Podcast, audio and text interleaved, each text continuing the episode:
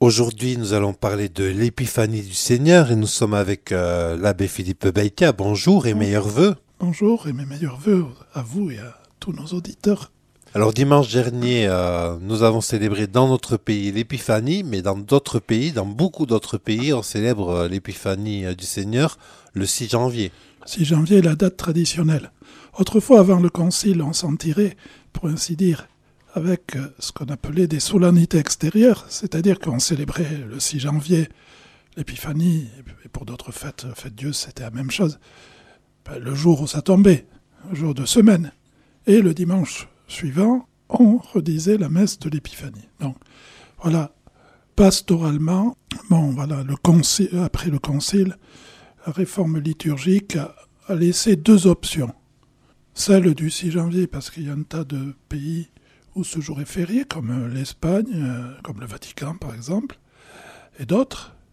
Et pour, euh, pour que la communauté chrétienne puisse contempler et vivre ce mystère, la seconde option, c'est que c'est donc le second dimanche après Noël.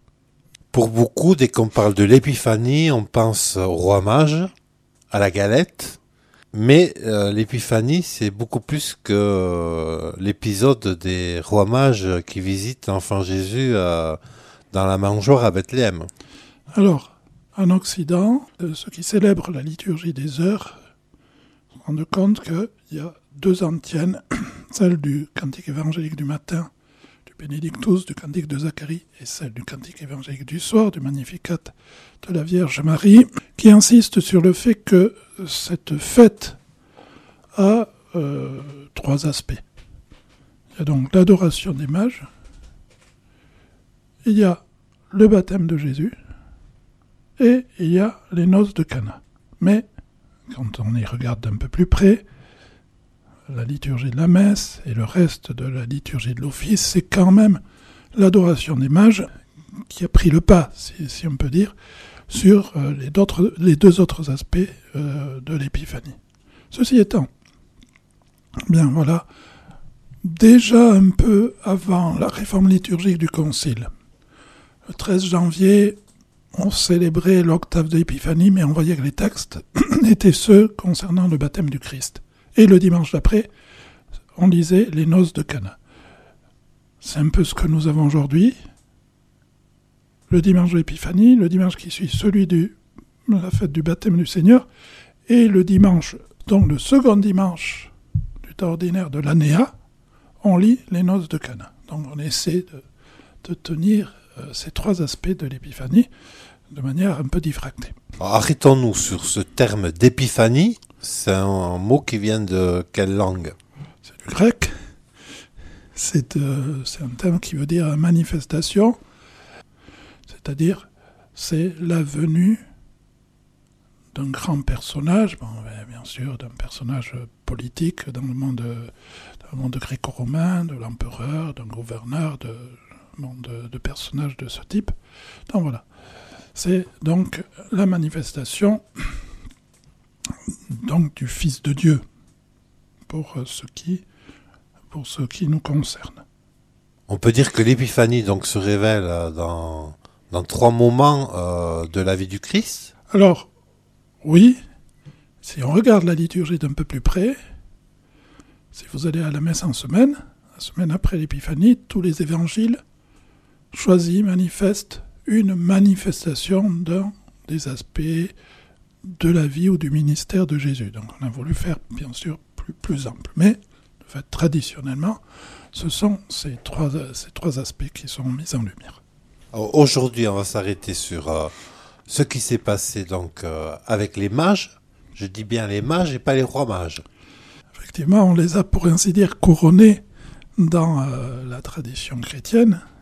Si vous allez à Milan, vous savez, le sépulcre des rois mages, il est vide parce que leurs reliques sont à Cologne. Bon, donc voilà.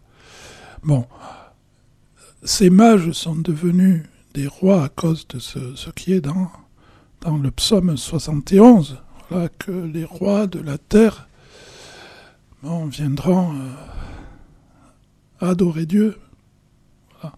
Donc, ben voilà, ces mages qui devaient être euh, très sûrement euh, des, savants, de l'Antiquité, sûrement de, régions euh, proches, euh, proches d'Israël, ont été couronnés et de plus, symboliquement, dans la tradition de la crèche, ben, vous savez, il y a un mage qui est blanc, l'autre qui est noir et l'autre qui est jaune, pour manifester que ce sont toutes les races de la terre qui sont appelées à rencontrer le Christ. Est-ce qu'ils s'appelaient vraiment Melchior, euh, Balthazar et Gaspard? Euh, D'une part, l'évangile nous dit des mages, ne nous dit pas qu'il y en avait trois. D'autre part, elle ne nous donne pas les noms, mais il a bien fallu les nommer, et donc la tradition chrétienne bon, leur, a, leur a donné euh, ces noms-là. Il n'y a qu'un évangéliste qui raconte cet épisode de l'adoration des mages à, la, à la grotte de Bethléem.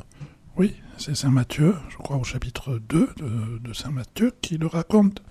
Mais bien sûr, quand Saint Matthieu le raconte, c'est pas pour, nous donner des souvenirs de l'enfance de Jésus, c'est parce que pour Saint Matthieu, bien sûr, quand on lit son évangile, voilà, euh, le Christ est appelé à être connu par des païens. Donc quand Saint Matthieu nous rapporte l'épisode des mages, et nous dit que cela a commencé très tôt, puisque Dieu, par cette fameuse étoile, a attiré des étrangers à la crèche qui sont venus reconnaître Messie et adorer l'enfant Dieu. Donc voilà, la théologie de Matthieu, qu'on trouve dans l'Évangile, à la fin, hein, vous savez, voilà, toutes les nations faites des disciples, est déjà présente dans l'épisode des mages.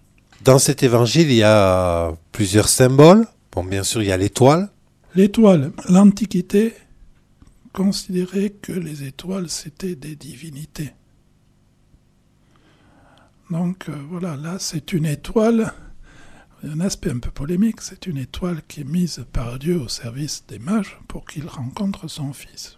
Donc ça veut dire que l'étoile est une créature et pas une divinité céleste. Vous noterez que la lumière de l'étoile Ce n'est ni le jour à son zénith, la pleine lumière, ni la nuit la plus sombre. Et donc, l'étoile est aussi le signe de la foi, où nous avons la, lumière suffisante pour cheminer vers le Christ. Alors ensuite, il y a bien sûr les cadeaux que font les mages à l'enfant Jésus. Donc il y a ces présents que sont... Euh, l'or, l'encens et la myrrhe. L'or, l'encens et la myrrhe. Parce qu'il y a un ordre bien précis. Il me semble bien. Effectivement, ce n'est pas des cadeaux pour un bébé. Hein, quand on offre euh, des choses à un bébé aujourd'hui, c'est des petits chaussons, des, des, petits vêtements. Bon, donc ce sont bien sûr des, cadeaux euh, symboliques qu'on retrouve, euh, on retrouve dans les psaumes, lors de sabbat et de sébat. Voilà, l'encens qui brûle dans le temple à des heures de prière données, mais qui est le signe de la divinité, et la myrrhe, dont on voudra oindre le corps de Jésus, mais euh, le corps mort, mais on n'y arrivera pas. Donc voilà, l'Église nous fera dire que L'or est offert à cet enfant parce qu'il est le grand roi. L'encens est offert à cet enfant parce qu'il est le vrai Dieu. Et la myrrhe annonce, bien sûr, comme il m'est arrivé de le dire déjà ici, en même temps sa passion, mais puisqu'on n'a pas pu oindre le cadavre de Jésus de myrrhe, également sa résurrection. Les mages mentent à Hérode en disant qu'ils n'ont pas trouvé l'enfant. Les mages ne mentent pas Hérode. Hérode, quand les mages, avant de rencontrer le Christ, quand les mages euh, euh, viennent le voir, c'est parce que euh, savent que le Messie est né à cause de ce signe de l'étoile, et parce que bon, cette espérance d'Israël a été connue des peuples environnants. Hérode, bien sûr, y voit d'une part, euh, va faire rechercher où doit naître Messie. C'est là que nous avons la fameuse prophétie de Michée, toi, Bethléem, Ephrata. Voilà, voilà euh, comme lieu de naissance du Messie, fils de David. C'est aussi le lieu de naissance du roi David. Et puis, donc, Hérode va voir un rival dans cet enfant. Et donc, dit, dit hommage, c'est Hérode qui ment. Hérode dit, ben voilà, euh, dites-moi quand vous l'aurez trouvé où il est, comme ça j'irai l'adorer, mais avec l'idée, bien sûr, de, de le supprimer. Les mages partent.